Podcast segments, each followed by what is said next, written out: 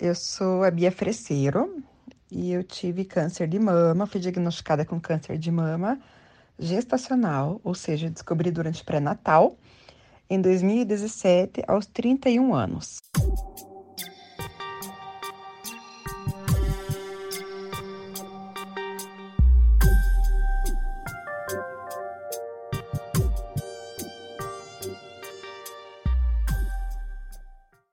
Eu cresci com o fantasma do câncer de mama na minha família, porque a minha avó materna, né, a mãe da minha mãe, ela teve câncer de mama aos 36 anos e faleceu aos 39 anos dessa doença.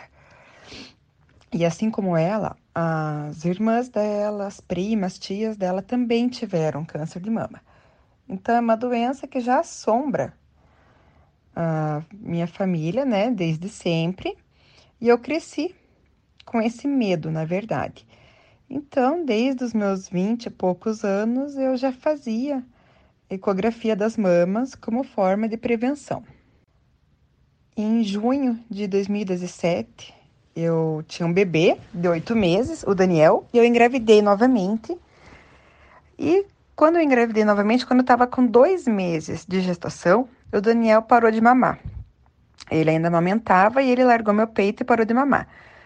Quando ele parou de mamar, eu fui apalpar, né? Durante o banho, eu fui apalpar meu peito, esvaziar o peito para não ficar leite empedrado, para não dar mastite. Nisso, eu encontrei duas bolinhas na mama direita, bem próximas a, ao mamilo. No dia seguinte, eu já fiz um exame. Né? No mesmo momento que eu encontrei as bolinhas, eu saí do banho, já mandei uma mensagem para o meu obstetra. Ele falou que era para eu fazer um exame já no dia seguinte, justamente já por causa de todo o histórico da minha família. No dia seguinte, eu já fiz um exame, uma ultrassonografia das mamas, e eu fui já diagnosticada com BIRADS 4C.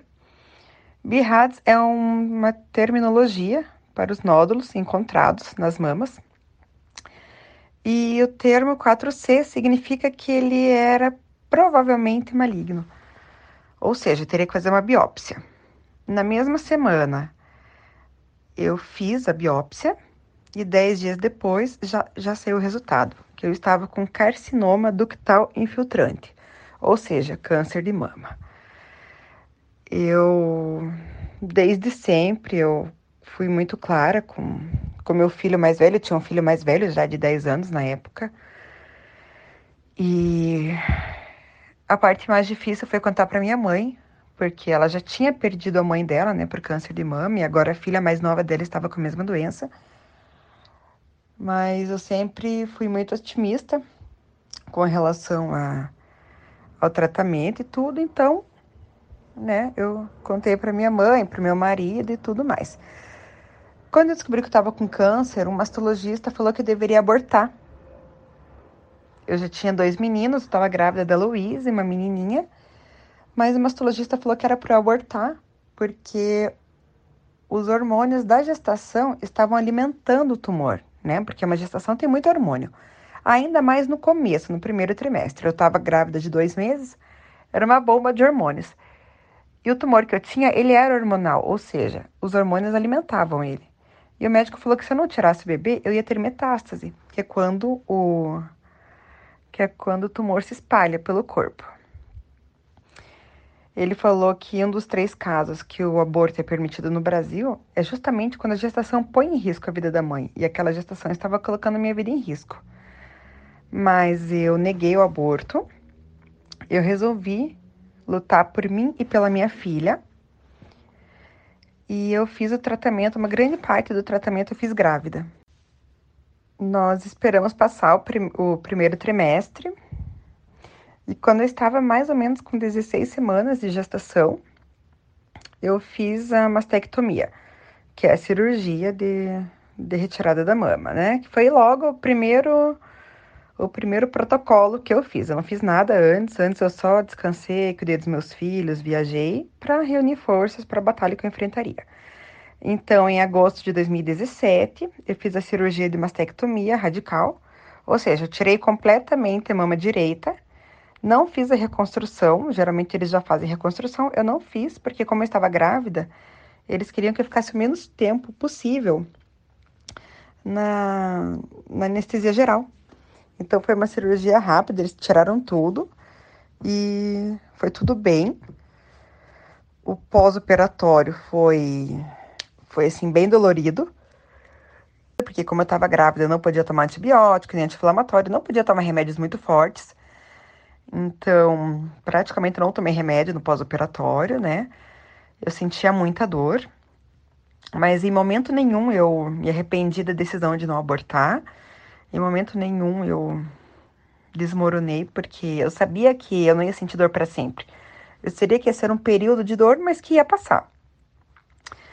Então, um mês depois da cirurgia, eu comecei as quimioterapias. Comecei pelo protocolo de quimioterapias vermelhas. Então, eu fazia, eu fiz quatro quimioterapias vermelhas, né? Vermelha por causa da cor dela, era um pouco mais agressiva. E eu fazia uma quimioterapia, uma sessão de quimioterapia a cada 21 dias. Então, eu fazia a quimioterapia, dava uma pausa de três semanas e fazia outra quimioterapia. E eu fiz isso durante quatro vezes, né? Enquanto eu estava grávida.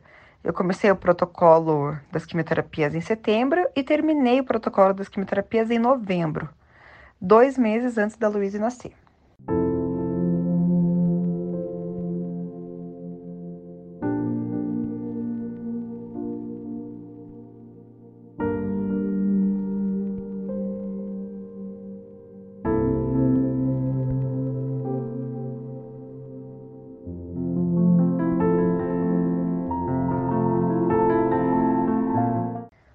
Eu fiz a cirurgia para a retirada da mama, eu estava muito tranquila. Eu não estava. Muitas mulheres não conseguem se olhar no espelho, não deixam o companheiro se olhar no espelho.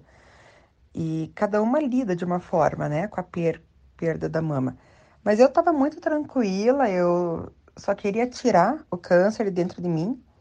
Então, assim que eu saí do centro cirúrgico, assim que eu cheguei em casa, eu já tirei o curativo, já fui correndo no espelho para ver como eu tinha ficado grávida e sem mama, para ver como tinha ficado cicatriz, né, se tinha ficado muita marca. E eu, para mim foi muito tranquilo assim esse esse processo da perda da mama, até mesmo porque eu sabia que futuramente eu ia fazer a reconstrução. Então, mais uma vez, eu sabia que eu ia ficar sem mama, mas que era temporário. Por isso, isso não me abalou, não me afetou, eu não deixei que isso me afetasse muito. Até mesmo porque me afetando ou não me afetando, eu ia ter que tirar a mama. Então não tinha escolha, né? E eu sempre, sempre focava na vida. Eu sempre focava pro lado que eu estava viva, que eu estava gestando um bebê, que tinha uma vidinha se desenvolvendo na minha barriga. Então eu perdi uma mama, mas eu ganhei um bebezinho na minha barriga que estava se mexendo. E ela começou a se mexer bem 10 dias depois da cirurgia, então eu tinha um motivo de imensa alegria que eu sentia a Luísa se mexer na minha barriga. Em momento nenhum eu eu fiquei triste assim por ter perdido a mama. Isso para mim foi muito tranquilo. Eu não tive nem acompanhamento psicológico, nada, porque eu realmente consegui lidar isso de uma forma tranquila. E eu sabia que, que era temporário, eu sabia que ia passar, eu sabia que um dia eu ia poder reconstruir, ia ficar com uma mama mais bonita ainda, né? Então eu levava tudo na esportiva, levava tudo na brincadeira sempre. Quando o médico me informou que eu ia ter que fazer uma cirurgia de mastectomia, que eu ia ficar sem mama, eu dei risada. Daí meu marido, hoje é meu ex-marido, mas na época meu marido falou: Eu acho que você não entendeu o que ele falou. Daí eu falei: Ah, eu acho que quem não entendeu foi você. Quem vai ficar com uma esposa monoteta é você, não sou eu. Por mim tá tranquilo. E dei risada e sempre fazendo muita piada, porque foi a forma que eu resolvi lidar com o câncer, né? Eu não escolhi ter câncer, mas eu escolhi que seria leve. Já que eu teria que passar por isso, então seria leve, que para mim seria a forma mais fácil de. Em novembro eu terminei as quimioterapias vermelhas, né? Fiquei careca, raspei o cabelo, também não fui chorando, não fui triste, porque eu ia ter que raspar o cabelo, chorando ou sorrindo eu ia ficar careca, então não adiantava ficar chorando, não ia mudar nada, né? Se eu chorasse, os cabelos ficassem na minha cabeça, eu chorava, ia chorar bastante, mas chorando ou sorrindo eu ia ficar careca. Então eu resolvi sorrir que daí pelo menos assim eu ficava feliz naquele dia e de fato foi um momento leve, descontraído, fiquei careca mesmo, não tinha que fazer esse respeito. Eu sabia que mais uma vez seria temporário, que depois de um tempo eu teria meus cabelos de volta, então não adiantava, né? Não adiantava ficar triste, porque eu tinha que passar por aquilo. Eu, daí nós demos uma pausa de dois meses, eu descansei nesses dois meses e a Louise nasceu dia 24 de janeiro de 2018, às 3h40 da madrugada, pesando quase 4 quilos e de parto normal. Os médicos não sabiam se ela ia ter restrição de crescimento por causa das quimioterapias, mas as quimioterapias não afetaram ela em nada. Ela nasceu saudável, ela nasceu perfeita, ela nasceu super gordinha. E eu amamentei ela com um peito só. Eu só tinha o peito esquerdo, eu amamentei ela com o peito esquerdo durante 25 dias. Eu consegui negociar com os meus médicos esse tempo, né, para poder curtir minha filha um pouco antes de retornar para o tratamento. E foi assim um momento mágico, foi um momento muito gostoso da minha vida, de, de, foi um momento de alívio, assim, a hora que eu peguei a Luísa no colo, a hora que eu vi que ela estava bem, que ela estava viva, que ela não tinha sido afetada. Nossa, foi um momento do maior alívio da minha vida. Foi um momento muito, muito, muito feliz. Conseguir amamentar ela também foi um momento muito, muito feliz, né? Mesmo que com o peito só, mesmo que só por 25 dias, pelo menos eu pude sentir, pude nutrir a minha filha e foi muito mágico, assim. Depois que ela nasceu, né, em fevereiro, eu retornei o tratamento e daí eu fiz mais 12 sessões de quimioterapia branca com o uso do, da, de uma droga chamada Taxol. Então eu fazia toda semana quimioterapia. Tinha semanas que eu não conseguia fazer porque minha imunidade estava muito baixa. E assim como a quimioterapia vermelha foi também um protocolo tranquilo, eu não tive enjoos, náuseas, não cheguei a vomitar nenhuma vez. A única coisa é que durante a quimioterapia branca eu tinha bastante dor no corpo e muito cansaço. E também eu tinha, o Daniel estava com um aninho, eu estava no puerpério da Luísa, então eu tinha um bebê recém-nascido e eu estava fazendo uma quimioterapia semanal. Então foi bem cansativo, assim, mas mais uma vez eu sabia que ia passar. Eu sabia que eu não ia ficar naquele processo de bebê, um bebê recém-nascido, um, um, filhinho de um ano e uma quimioterapia pro resto da minha vida. Então, eu reuni minhas forças, eu sabia que estava na reta final do tratamento. Eu terminei as quimioterapias dia 2 de julho de 2018. Dois meses depois, eu fiz mais uma cirurgia, fiz a segunda cirurgia, que foi para retirar a mama esquerda. Eu retirei a mama esquerda por prevenção, porque eu tenho uma mutação genética chamada BRCA2, onde desenvolve câncer, né? que foi uma mutação que eu herdei da minha mãe e minha mãe herdou da minha avó. Uma curiosidade é que apenas 5 a 10% dos casos de câncer são genéticos. Então as pessoas acham que é mais comum você herdar, mas não é. O mais comum é que você mesmo desenvolva os tumores.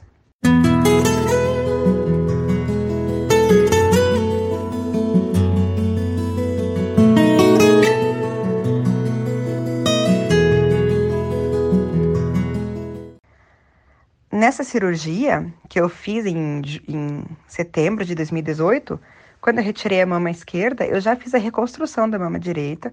Então foi uma cirurgia bem complexa, bem grande. Eu saí com dois drenos, um de cada lado, e levei mais de 200 pontos. Eu fiz a reconstrução da mama direita com o retalho da grande dorsal.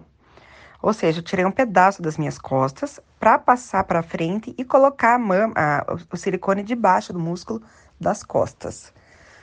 Mas também, né, eu, eu senti bastante dor no pós-operatório, mas eu também sabia que ia passar. E ano passado eu fiz mais três cirurgias em 2019, duas para correção das mamas, né, para elas ficarem mais parecidas. E a última cirurgia que eu fiz foi em novembro do ano passado. Eu tirei o útero e os ovários, tirei completamente o útero e os ovários para evitar que eu tenha câncer nesses órgãos. Então eu entrei na menopausa, entrei na menopausa precoce. Hoje eu tomo um remédio para os ossos. A cada seis meses eu faço injeção de um remédio para fortalecer os ossos, porque como eu já estou na menopausa, a perda do cálcio é muito grande.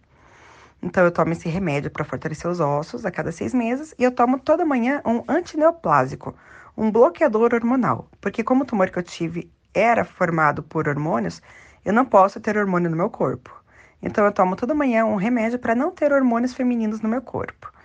Esse remédio me deixa cansada, né? Me deixa bem cansada, me deixa com dores. Mas eu já aprendi a conviver com isso. E hoje em dia, especificamente por causa da pandemia, né?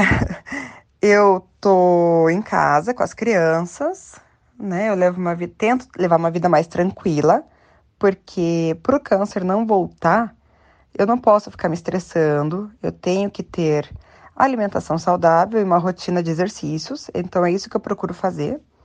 O meu médico fala que tão importante quanto tomar o antineoplásico é ter uma vida tranquila, uma vida saudável e feliz. Então é o que eu procuro.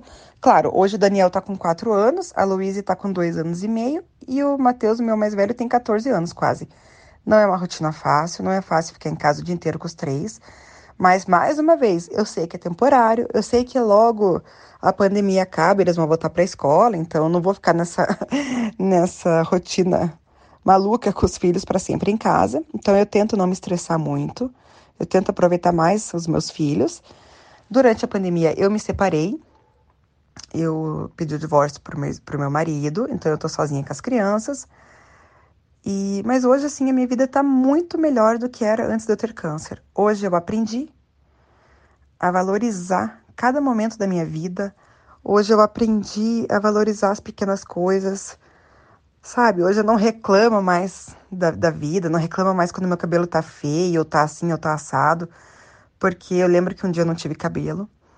Então, para mim hoje tá tudo bom, tá tudo feliz, tá tudo tranquilo. Hoje eu sou uma mulher feliz.